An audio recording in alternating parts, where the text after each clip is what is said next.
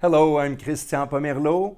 I'm a mortgage broker, commercial for PMML, and today we'll talk about the policy rate. We are today the 26th of October 2022, and the Bank of Canada continues its increases. It has announced just uh, this morning at 10 o'clock that the bank policy rate will be increased by 50 points or half a percent.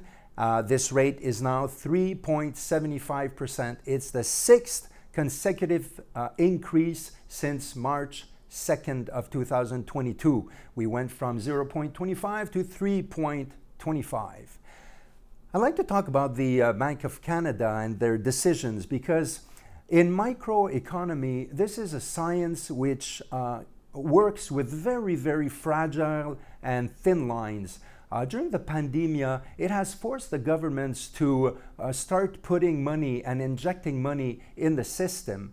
And uh, this was really needed because uh, we, we needed to have this system um, to, to survive and not crash, basically. Um, however, when we look a little bit with hindsight, we see that these programs have been very, very generous and also probably maintained for a little too long. In this context, normally in the pandemia, uh, families and revenues should have gone down like drastically, but with the programs, they have uh, increased. Um, now, the problem is that this forced some pressure on the demand of goods and services, and on the other side, it was difficult for the, uh, the, the companies to follow this rhythm and this is why uh, prices of products have uh, started to go very high. And also, the lack of employment of employees created pressures on salaries, and this amplified and increased even more pressure on the prices. It's like a wheel that uh, auto feeds itself. Now, the banks, the central banks, have to do uh, drastic uh, decisions to break this momentum without uh, crashing the economy.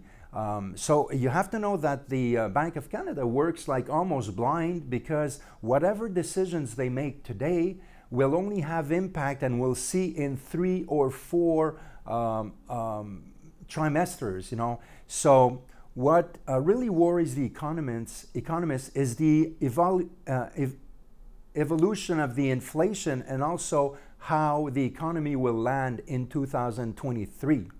Now, the National Bank economists say that it will not be uh, obligatory to maintain the levels, the rates very, very high for long. Uh, so they think that the Fed and the Canada also will start reducing the rates probably by the second or maybe third uh, semester. In the world, the major uh, thing is really inflation. So many central banks have increased their rates. About every bank has done that, except the Bank of Japan. Uh, it's really the uh, American Fed uh, which dictates the, the tone of all this. Uh, and they're pretty aggressive in their, uh, in their policy right now. Uh, because, first of all, it didn't have much impact yet on inflation and there's a lot of uh, little statistics that they look at and they want to be a little uh, more aggressive. Now, this has an impact on the whole world, and we have to make sure that we're not just uh, going to uh, shut the whole thing down. So, uh, it's very important for the Fed and for, for Canada also to make sure that their decisions are going to be good.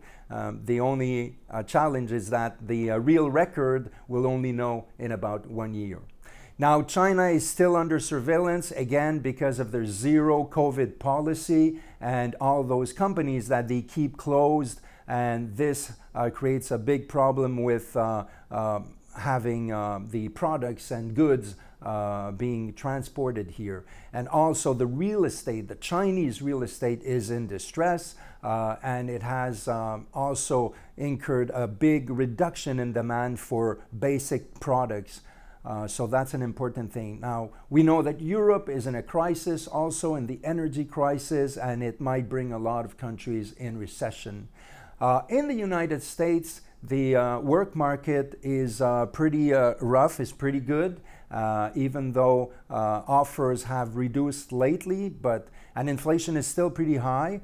So they expect a third trimester with a growth However, uh, we still have a lot to do on uh, this economy, And, um, and right now, what we're looking at a lot is the real estate market, which has really declined by 28% in terms of resales compared to their highest level this year. And also, the demands for mortgage uh, went just uh, way, way uh, down. In Canada, our interior demand is still very strong, and we have a very good work market. Uh, unemployment level is at 5.2, but still we have a, uh, we, we kind of see weaknesses in the economy. And all these increases have reduced the economy, and still inflation persists. So uh, the consumers, investors, and companies suffer from that a lot um, an important increase in unemployment level and other increases in interest rates will just amplify the uh, correction that is going to happen happen in the market. Uh, lately, you have seen that the returns of government bonds uh, have increased about everywhere in the world. It's a situation which reflects a lot of the unconfidence of investors uh, with the financial stability. And uh, even though the, the trust is building right now, uh, the, uh, the tightening of banks in their policy to control inflation and also the uh, economic uh, maybe tensions and recession that's upcoming uh, reduces a lot of the confidence in the market. Um, the inflation as measured by the, the government is 6.9 percent. And the big forces that are at play right now is the uh, increase in the cost of food and the also uh, housing, uh, but it's counteracted by the price of uh, gas. Uh, there's still 65% of the elements that are, that are calculated to calculate inflation, which show that there's a 5% or more increase. If we look into Quebec, the, uh, the growth interior product has been limited to about 1% uh, annualized. It is a big decrease uh, since the second semester, and our economy is a little fragile right now. The question is not if we're going to have a recession, but how big that recession is going to be.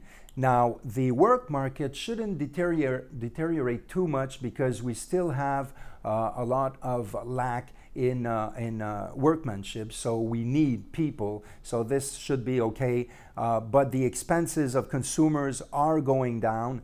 Uh, they were good till the mid of the year, but they're going down. And again, I talked about the trust of consumers in the market, and that too is going uh, pretty much down.